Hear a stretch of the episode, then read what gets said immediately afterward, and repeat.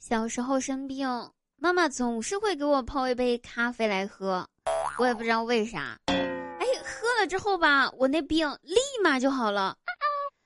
现在长大了，出来工作，我一直就记得那种苦涩当中带一点点甜的那种味道。想妈妈的时候呢，就去买咖啡喝。可是我走遍了星巴克、瑞幸、上岛等等等等咖啡。都没有找到妈妈的味道，直到有一天，我喝到了板蓝根。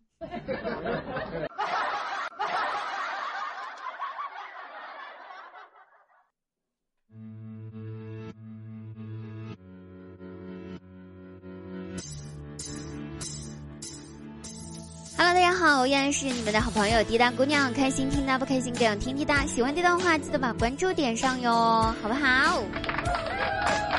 啊，想买零食吃的听友朋友们可以点滴答姑娘的头像，进入滴答姑娘的个人店铺，你们去购买哦。里面有很多很多好吃的小龙虾呀、坚果呀、糖果呀，各种零食应有尽有哟。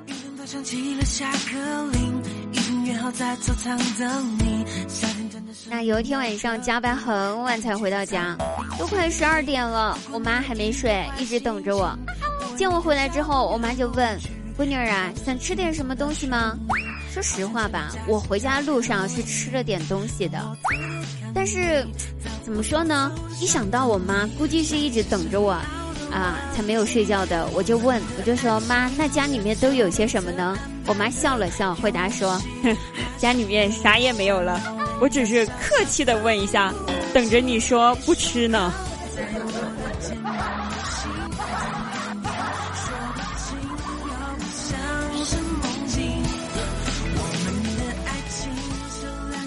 有一位老师给三个学生一样多的钱，让他们去买一样东西来充满整个教室。第一个学生买了一堆稻草，哎，但是没有铺满整个教室。第二个学生呢很聪明，买了一包面粉，把面粉打开撒满了整个教室。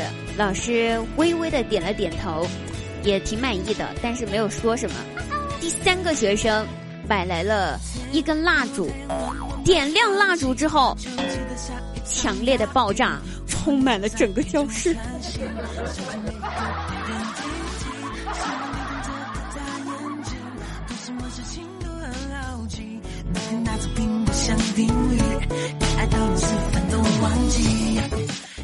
我姐夫在外面喝酒应酬嘛，喝醉了回到家躺沙发上，姐姐就开始唠叨说：“ 你说你一天天的。”除了喝酒，你还会干哈？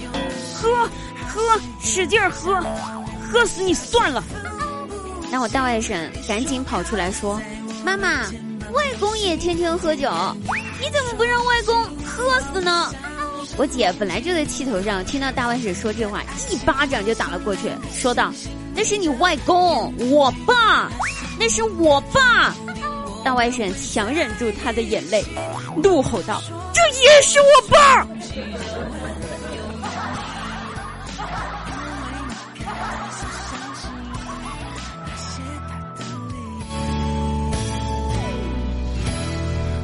小时候呢，在家的时候，我和姐姐就负责一样家务，就是洗碗。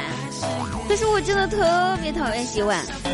看电视的时候呢，电视上有一个呃，有个女的就不太想洗碗，就特意呢不小心打碎了碗。后来吧，她家里面的人就再也没让她洗过碗。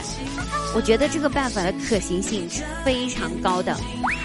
然后我就试了一下，后来我家的碗就变成了塑料和不锈钢。